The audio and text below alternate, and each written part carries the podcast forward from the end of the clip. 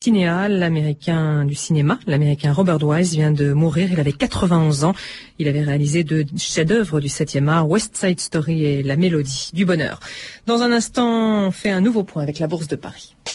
La Bourse avec regionjob.com, site internet de recrutement et d'offres d'emploi en région. Tendance à la hausse, Antoine Verlin à la Bourse de Paris. Effectivement, Claire, à quelques minutes de la publication de nombreuses statistiques américaines, parmi lesquelles sont attendus les prêts à la consommation et les demandes hebdomadaires d'allocation chômage, eh bien, les marchés européens font preuve de fermeté. À Paris, le CAC 40 est en hausse de 0,41%. Il remonte à 4488 points dans un volume d'affaires d'1,8 milliard d'euros négociés. Outre des résultats d'entreprise très engageants, l'euro participe également à ce raffermissement de la tendance en fléchissant actuellement de 0,65%. Il revient à 1,2234. Enfin, en ce qui concerne les marchés de l'or, au premier fixing à Londres, l'once abandonne 20 cents à 449 dollars 10. Je rappelle que le CAC 40 est bien orienté, plus 0,41% à 4488 points. C'est Antoine Verlin, la Bourse de Paris pour France Inter.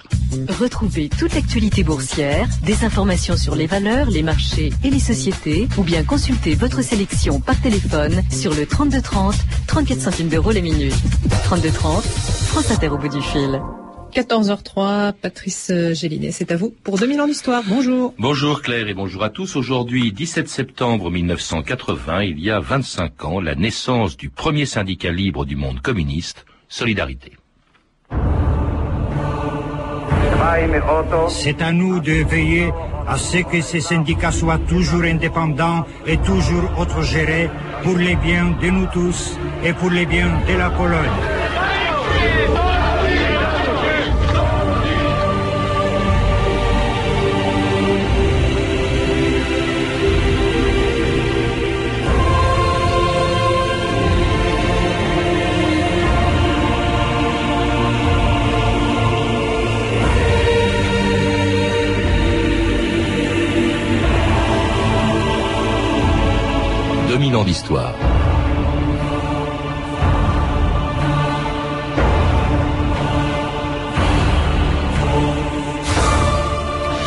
Il y a 25 ans, le 17 septembre 1980, 400 délégués venus de toute la Pologne fondaient officiellement un syndicat dont tout le monde connaissait déjà le nom. Solidarité, c'était le titre d'un journal créé un mois plus tôt par les ouvriers des chantiers navals de Gdansk, qui le 14 août 1980 s'était mis en grève pour réclamer des libertés qui n'existaient dans aucun pays communiste. La liberté d'expression, le droit de grève, mais aussi la reconnaissance de syndicats libres, indépendants du pouvoir. À la tête de ce mouvement, qui bien avant la chute du mur de Berlin allait entraîner neuf ans plus tard l'effondrement de l'empire soviétique et du communisme, on entendait parler pour la première fois d'un homme dont le nom, le visage et la voix allaient en quelques jours devenir célèbres dans le monde entier. France Inter, Pierre Gans.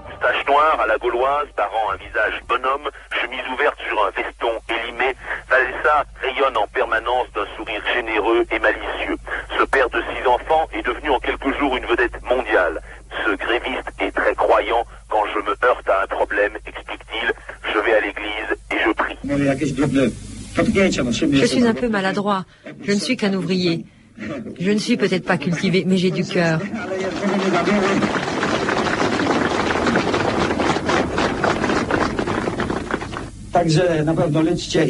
Soutenez les grévistes, ils sont très fatigués. De toute façon, on tiendra, même si ça doit durer cinq ans.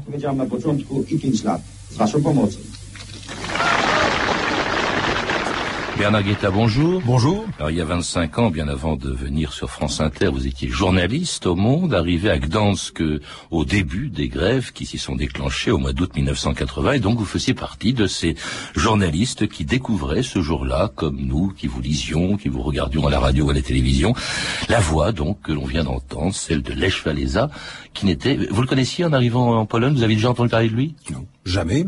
Jamais, alors que je connaissais très bien à l'époque euh, la plupart des personnalités, des figures en tout cas de l'opposition polonaise, je n'avais jamais entendu parler de Wałęsa. C'était un ouvrier lié à l'opposition, mais parmi d'autres, parmi des dizaines, voire des centaines d'autres. Il avait joué un rôle relativement important euh, dix ans plus tôt, euh, au moment euh, des grandes manifestations, en vérité presque émeutes ouvrières qui avaient été réprimées euh, dans le sang. Il avait été licencié du chantier naval pour sa participation et son rôle d'animation euh, dans ce premier mouvement de 70, puis il avait été réintégré, il avait une histoire personnelle, une culture, mais ce n'était certainement pas un homme connu euh, en Pologne comme oppositionnel, comme l'était Jacek Couronne, Adam Michnik, euh, Mazowiecki, etc. Vous arrivez au tout début de ces grèves de Gdansk, en tout cas parce qu'elles avaient un peu commencé un peu avant, mais à, à Gdansk, elles commencent à devenir sérieuses à partir du 14 août, et je crois que vous les avez couvertes pendant à peu près, enfin toute la durée, jusqu'à la signature. Ah, de la première à la dernière heure, Est-ce oui. que vous aviez le sentiment à ce moment-là, parce qu'après tout personne ne savait ce qui allait se passer encore le 16, 17, 18 août, comment ça allait finir, de- d'a- de- d'assister à un moment historique, Bernard Guetta? Écoutez, oui, je crois que mes papiers en témoignent. Je, le disais à l'époque euh, dans les papiers que j'ai envoyés euh, de Gdansk, mais euh, pas parce que j'étais prophète, tout simplement parce qu'il y, avait deux réalités. Premièrement, la Pologne était évidemment à l'époque le maillon faible du bloc soviétique pour plusieurs raisons. La première, c'est que depuis 56, l'histoire de la Pologne communiste est l'histoire d'une succession de rébellions contre le, parti quasiment unique, et rébellions qui avaient à chaque fois toutes laissé un acquis.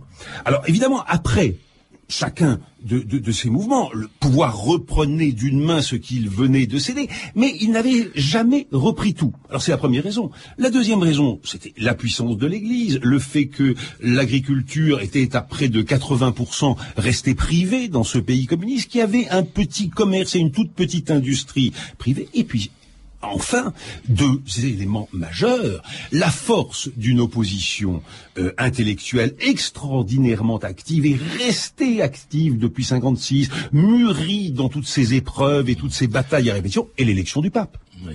On y, on y reviendra, Bernard Guetta, mais l'atmosphère, parce que je crois que c'était une grève, ça a été très dur. C'était, euh, c'était quand même, ça a duré une quinzaine de jours, enfin entre le moment, entre le déclenchement à Gdansk et, Oui, en fait, signature. quasiment trois semaines, la façon dont ça se passait, la- ce que vous avez vécu à ce moment-là pendant ces Vous savez, 15 il y avait, il y avait un décalage absolument incroyable parce que évidemment, euh, pen- pendant la grève, euh, Gdansk avait été coupé du monde. On ne pouvait plus téléphoner. À l'époque, il n'y avait pas de téléphone portable, il n'y avait rien du tout. Moi, chaque matin, j'allais, je, je prenais l'avion pour Varsovie pour aller dicter de Varsovie mes papiers au monde, puis je rentrais ensuite. Enfin, c'était une, une, île à l'intérieur de, la Pologne.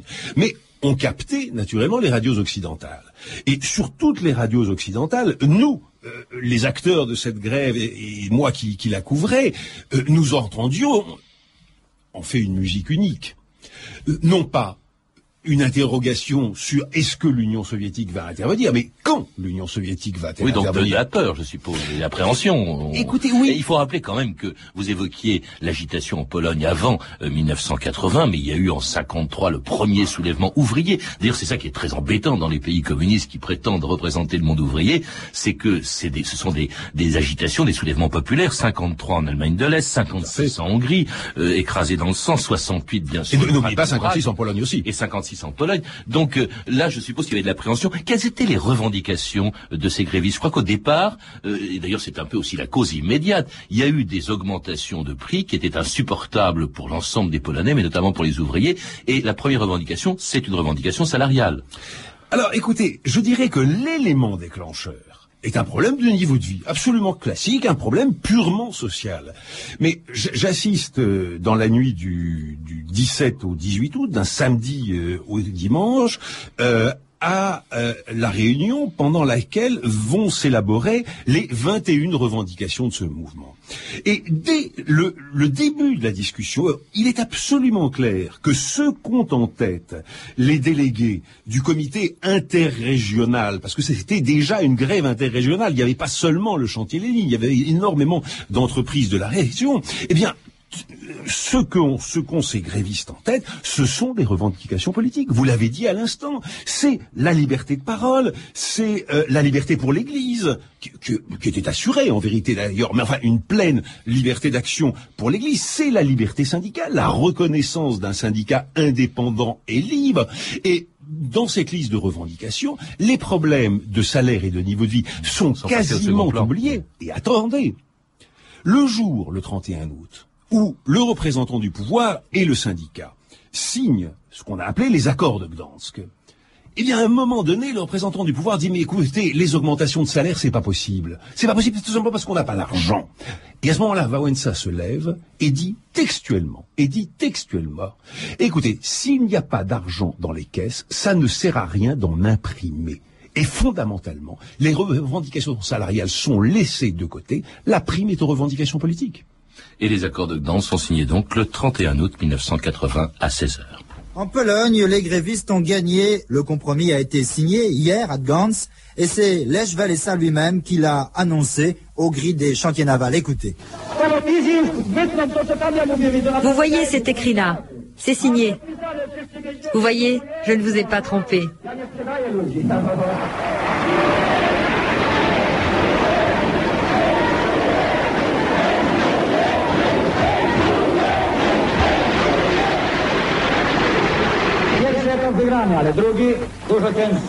La première étape est finie, mais la deuxième me fait peur. On va chercher à nous tromper, mais on va se battre. Je sais que je ne suis pas seul. Je partage cette responsabilité avec vous. C'est une force, une très grande force. Signature des accords de Gdansk, 31 août 80. Je crois que c'est un moment qui a dû compter dans votre carrière de journaliste, Bernard Guetta toute cette grève, mais ce moment-là, le, 31. Bien sûr, toute la grève, mais particulièrement. Vous savez, c'était une scène extraordinaire parce que ça se passait dans la grande salle de conférence pleine d'apparats euh, du chantier qui s'appelait encore à l'époque, évidemment, le chantier Lénine. C'est un chantier naval. Il y avait une statue de Lénine en plâtre sur l'estrade. Euh, c'est au pied d'ailleurs de la statue de Lénine en plâtre qu'avait été élaborée dans cette nuit dont je viens de vous parler les 21 revendications. Il y a là une délégation gouvernementale conduite euh, par un vice-ministre, un homme assez modéré, remarquable, très très calme, euh, auquel la Pologne doit énormément. Il a joué un, très grand rôle. Et puis en face de lui, cette immense salle bondée de plusieurs centaines de délégués d'ouvriers, de délégués ouvriers. Euh, alors on prend la liste des revendications. Et alors premier point, c'est revendication en polonais, ça se dit postulat, comme postuler en français. Donc vous avez premier postulat. Et le vice-premier ministre répondait J'accepte, je signe. Deuxième postulat, j'accepte, je signe. Troisième, c'était un leitmotiv. C'est fascinant, fascinant. Alors vous me posiez la question tout à l'heure. Est-ce que j'avais euh, le sentiment en arrivant au chantier au début de la grève euh, de, que, que je vivais un moment historique, qu'on vivait un moment historique? Naturellement. Mais là, ce leitmotiv. J'accepte, je suis c'est, un pouvoir communiste capitulé. C'est ça, c'est la première fois hein, dans, dans l'histoire qu'on voit le pouvoir reculer devant. Il y a eu d'autres manifestations populaires, d'autres insurrections, mais là, il recule est-ce qu'on peut expliquer pourquoi On a beaucoup évoqué le soutien très important de l'Église. Il faut rappeler quand même qu'elle est très présente. Si les partis sont interdits, l'Église ne l'est pas. En Pologne, à l'époque, il y avait quand même 21 euh, 000 euh, prêtres, 10 000 moines, 30 000 religieuses, et puis surtout, vous le disiez, l'élection du pape en 78, deux ans plus tôt. Est-ce que ça a pesé euh, dans la capitulation, on peut le dire, du gouvernement polonais? Écoutez, ça a pesé énormément, mais comme un élément parmi d'autres. Le fait fondamental, c'est qu'il y avait dans ce pays, au moins depuis 5-6 ans, et en vérité depuis 1956, depuis l'octobre polonais, mais certainement depuis 5-6 ans, depuis la moitié euh, des années 70, une vie politique en Pologne, sous le manteau, sous l'apparat euh, de, de, de, de, ce régime socialiste, de ce régime totalitaire. En vérité, il y avait des rapports de force, des tendances à l'intérieur du parti qui jouaient les unes contre les autres. Naturellement, vous l'avez mentionné, le poids de l'Église. Mais j'allais dire surtout, en tout cas au moins égal, le poids de l'opposition politique. Et le silence de l'URSS. Parce que quand même, pour elle, c'est extrêmement dangereux. Ce qui se passe en Pologne, ça peut faire des métastases dans les autres États euh, satellites de, l'URSS. Et on a vu, elle avait réagi très Alors, je comprends votre question. Pardonnez-moi de vous interrompre. Je comprends parfaitement votre question. La, réponse, elle est extraordinairement simple. Souvenez-vous que six mois plus tôt, huit mois plus tôt très exactement, l'Union soviétique vient de faire la gaffe historique majeure de son histoire. L'Union soviétique vient d'envahir l'Afghanistan. Et immédiatement, immédiatement, on sent partout de par le monde, mais y compris au bureau politique soviétique, que c'était une gaffe majeure. Pourquoi? Parce que les alliés traditionnels de l'Union soviétique sur la scène internationale, c'est-à-dire les non-alignés et les pays qu'on appelait à l'époque les pays du tiers-monde, se désola, pire que ça, rompent avec l'Union soviétique à cause de l'invasion de l'Afghanistan. Et l'Union soviétique se retrouve incroyablement isolée. Alors, souvenez-vous que quelques années auparavant, 12 ans plus tôt, 68, l'Union soviétique avait envahi pour casser le printemps de Prague la Tchécoslovaquie. Ça lui avait coûté énormément énormément dans, dans, dans, dans, tous les partis communistes du monde, dans tout ce qu'on appelait le mouvement progressiste. Alors, recommencer l'invasion de la Pologne, la Pologne qui aurait résisté, dont une partie de l'armée aurait basculé, ça ne collait pas. Alors donc là, elle laisse faire, euh, elle laisse signer ces accords sans intervenir, accords qui prévoient la création donc de syndicats libres, officiellement Solidarité qui a déjà été reconnue par les accords de Gdansk et créée il y a exactement 25 ans à deux jours près, le 17 septembre 1980, euh, et euh, avec à sa tête bien sûr Valéza. Val Valéza, on l'a entendu tout à l'heure dans l'archive, qui est quand même très inquiet peine les accords sont-ils signés, on l'a entendu, il dit la première étape est finie, mais la deuxième me fait peur. Donc il sent bien quand même qu'il va y avoir une partie de bras de fer qui a duré euh, environ 16 mois jusqu'à euh, l'arrivée au pouvoir du général Jaruzelski qui dans la nuit du 12 au 13 décembre 1981 siffle la fin de la récréation. France Inter, Denis Astagno, le 13 décembre 81. La Pologne sous une main de fer, c'est un véritable coup de théâtre qui s'est joué cette nuit à Varsovie. L'armée a pris le contrôle de la situation, l'état de siège a été proclamé, le couvre-feu vient d'être instauré, un conseil militaire de salut national a été constitué. Son premier geste a été de suspendre toutes les activités des syndicats, y compris donc et surtout de solidarité.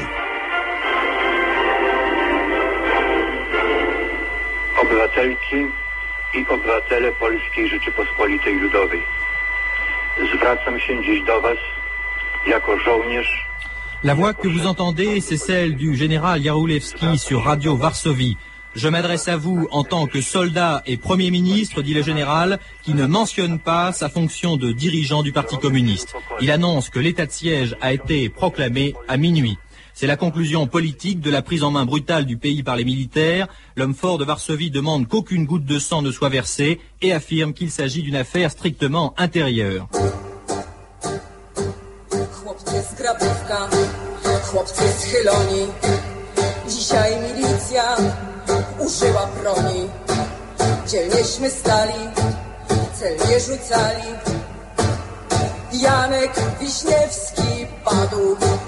Na drzwiach ponieśli go świętojańską, naprzeciw glinom, naprzeciw tankom. Chłopcy stoczniowcy, pomścicie ducha. Janek Wiśniewski padł. Christina Yanda, la balade de Yannick Wisniewski, qui était une des victimes du coup d'État de Jaruzelski, je crois, en 1980. Bernard Guetta, vous aussi, vous étiez présent à ce moment-là. L'atmosphère qui régnait euh, au moment où il a été déclenché. Vous savez, il s'est passé une chose extraordinaire, que cinq heures exactement avant la première diffusion de cette allocution de Jaruzelski, dont nous venons d'entendre des extraits, la totalité de la direction nationale de solidarité avait été arrêté. Sous mes yeux, j'étais là. Je les ai vus monter les uns après les autres dans les paniers à salade, ou plutôt d'ailleurs, plus précisément, dans des camions militaires. Et euh, j'ai rejoint parce que euh, qui est devenu célébrité internationale depuis, euh, n'était pas dans le même hôtel que la Direction nationale de solidarité. Donc je l'ai trouvé dans son hôtel, je l'ai réveillé, je, lui ai expliqué la situation, etc. Il m'a fait répéter quatre fois. Et puis, à la quatrième fois, il a tiré sur sa pipe et il m'a dit, ils ne réussiront pas. Vous entendez? Dans la nuit du coup d'État, il me dit, à deux heures ou trois heures du matin, ils ne réussiront pas. Et en vérité, vous savez, on a vu tomber un manteau de glace sur ce pays. C'était une chose effroyable. J'ai sangloté toute une journée, comme tout le monde d'ailleurs. C'est pas parce que j'étais particulièrement émotif. Tout le monde pleurait. Tout le monde on pleurait. Tout le monde pleurait parce que tout le monde avait, avait quelqu'un en tôle, enfin, etc. C'était épouvantable, ce pays coupé du monde. Brusquement, mais quelque chose de terrible. Et puis surtout, vous savez, un peuple vaincu par sa propre armée. Encore, ça aurait été l'Union soviétique, le pacte de Varsovie. Non, c'était vaincu par sa propre armée. Et en même temps, il y avait un sentiment profond un sentiment profond exprimé par cette phrase de Guérémec qu'il ne réussirait pas. Et pourquoi en vérité? Pour une chose très simple, ce coup d'État militaire marquait symboliquement la fin de la spécificité des régimes communistes. On n'avait pas pu rétablir l'ordre par la reprise en main par le parti. Il avait fallu recourir à un très classique, très banal, très latino-américain coup d'État militaire. C'était la seule solution. Et dès lors que un régime communiste recourait à ce coup d'État militaire parce que l'Union soviétique ne pouvait pas intervenir et parce que le parti était de toute manière complètement dans les choux, éclaté avec des réformateurs, des gens dans solidarité, pardonnez-moi le mot, mais un bordel complet dans, dans le parti polonais, ben il n'y avait plus que l'armée et même pas spécifiquement l'armée, le renseignement militaire à l'intérieur de l'armée. Qui Jaruzelski met à la tête du ministère de l'Intérieur, le patron du renseignement militaire, le général Kishag. C'était la fin d'une époque. Et sans empêcher des émissions comme celle que l'on va entendre.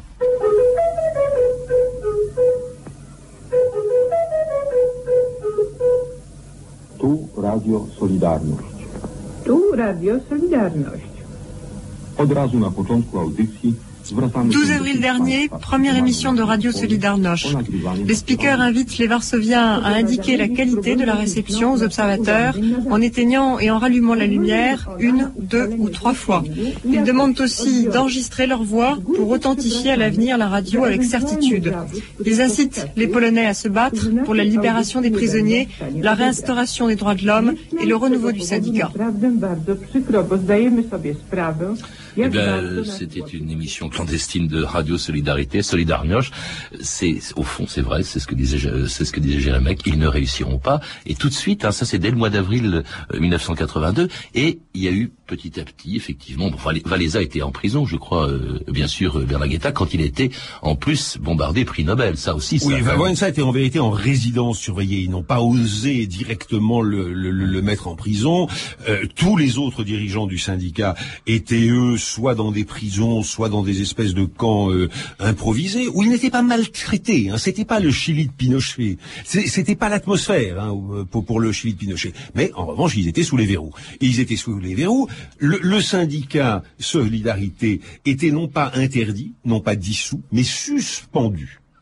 suspendu pendant la durée, pour la durée de l'état de guerre proclamé par le général Jaruzelski, mais suspendu ou pas, euh, ses dirigeants en prison ou pas, et bien, le, syndicat a commencé à refonctionner immédiatement, ou plutôt à continuer à fonctionner immédiatement, avec des cadres intermédiaires, de nouveaux cadres, des gens qui n'avaient pas été arrêtés, des, des, structures clandestines on vient d'entendre euh, cet extrait de Radio Solidarité, c'est une radio clandestine, évidemment.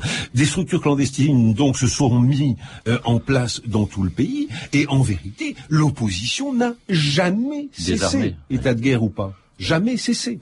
Ah, avec, il faut bien dire, un petit coup de pouce tout de même, il faut le noter, l'absence totale de réaction négative de la part des pays occidentaux. On se souvient de la, des, propos euh, du ministre des Affaires extérieures, c'est comme ça qu'on l'appelait à l'époque, qui était Claude Chesson, qui disait, bien entendu, nous ne réagirons pas ou nous ne, nous ne bougerons pas. Ne, ne soyez pas injuste. Ne soyez pas injuste, ne soyez pas excessif. On est dans la situation de, la guerre froide. Personne, euh, pas même Ronald Reagan, ou surtout pas Ronald Reagan, ne veut déclarer la guerre à l'Union soviétique à cause du coup d'État en Pologne, ou envoyer des troupes euh, en Pologne pour rétablir solidarité dans ses droits. Et donc quand Claude Chesson répond euh, à la question qu'allons-nous faire, nous les Français, quand il répond rien, bien sûr, il n'a que le tort de dire à haute voix ce que tout le monde sait bien et ce qui est en vérité le sens commun. Mais en revanche, en revanche. On, reçoit quand même Jaruzelski en 85 en France, le président de la République française. Hein. En 85, beaucoup d'eau a coulé sous les ponts. Mais au moment de, de la proclamation de l'état de guerre, il y a notamment, et je dirais même surtout en France, une émotion nationale qui couvre la totalité de l'échiquier politique et qui est absolument colossale qui est absolument énorme, parce que euh, Solidarité avait suscité une sympathie gigantesque. Euh, de, je dirais, dans, deux pays particulièrement, en France et en Italie. Et puis alors, il y a quelque chose qui est quand même capital. En 85, la perestroïka, Gorbatchev, qui est bien décidé cette fois-ci à ne plus intervenir du tout, même indirectement, dans les affaires des pays satellites, euh, ce qui explique peut-être progressivement, d'abord on relâche euh, Valéza, et puis des négociations qui aboutissent en 89 aux premières élections libres euh, dans un pays communiste, et pas seulement en Pologne, et en 90, Valéza euh, euh, devient président de la République. J'ai été le grain de sable, dit-il. Entre le moment où il y a les premières élections libres en Pologne en 89 et l'élection de Valéza, il y a eu le mur de Berlin. Le rôle de ceux dont on vient de parler, de solidarité, des grèves de 80, Bernard Guetta dans ce qui a suivi, c'était le grain de sable, justement? Oh, c'était même plus que le grain de sable. Parce que le mouvement de solidarité était, est arrivé à un moment où le soviétisme, disons, la réalité du communisme était très très très essoufflée politiquement et économiquement. Et en plus ce mouvement de solidarité a révélé au monde ce que pensaient les ouvriers des pays communistes, des régimes communistes.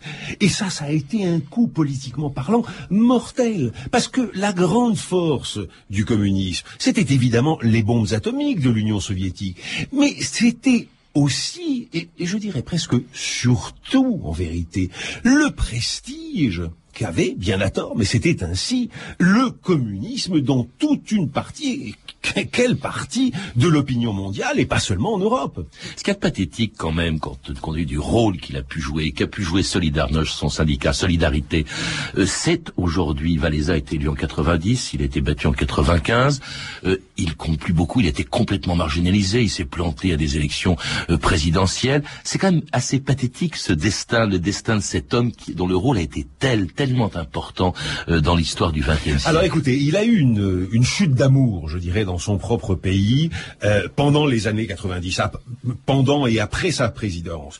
Aujourd'hui, il est de nouveau bien aimé. Aujourd'hui, il est de nouveau bien aimé, mais parce qu'il n'a plus de prétention politique, précisément. Mmh. Il, est, il, est devenu un monument euh, national. Mais ce qui est absolument euh, terrible, euh, c'est que ce mouvement de démocratisation, cette grève qui a toutes les conséquences que l'on vient de dire, ben, si vous retournez aujourd'hui au chantier naval de Gdansk, il s'appelle maintenant le chantier de Gdansk et puis le chantier Lénine, eh bien, plus des deux tiers des ouvriers qui avaient fait cette grève ont été licenciés par l'effet de leur propre triomphe, je veux dire par la victoire des lois économiques du marché. Alors ah, écoutez, euh, rendez-vous euh, le mois prochain ou la semaine prochaine pour une deuxième émission, parce que ça, euh, véritablement, c'est passionnant. C'est passionnant, terrible, bouleversant, interrogeant, tout ce que vous voulez. Mais c'est la réalité. C'est la réalité. Ce mouvement ouvrier a paradoxalement, on peut l'expliquer, mais très paradoxalement, porté le triomphe politique de Ronald Reagan et de Margaret Thatcher à l'échelle mondiale. Merci Bernard Guetta, c'était passionnant.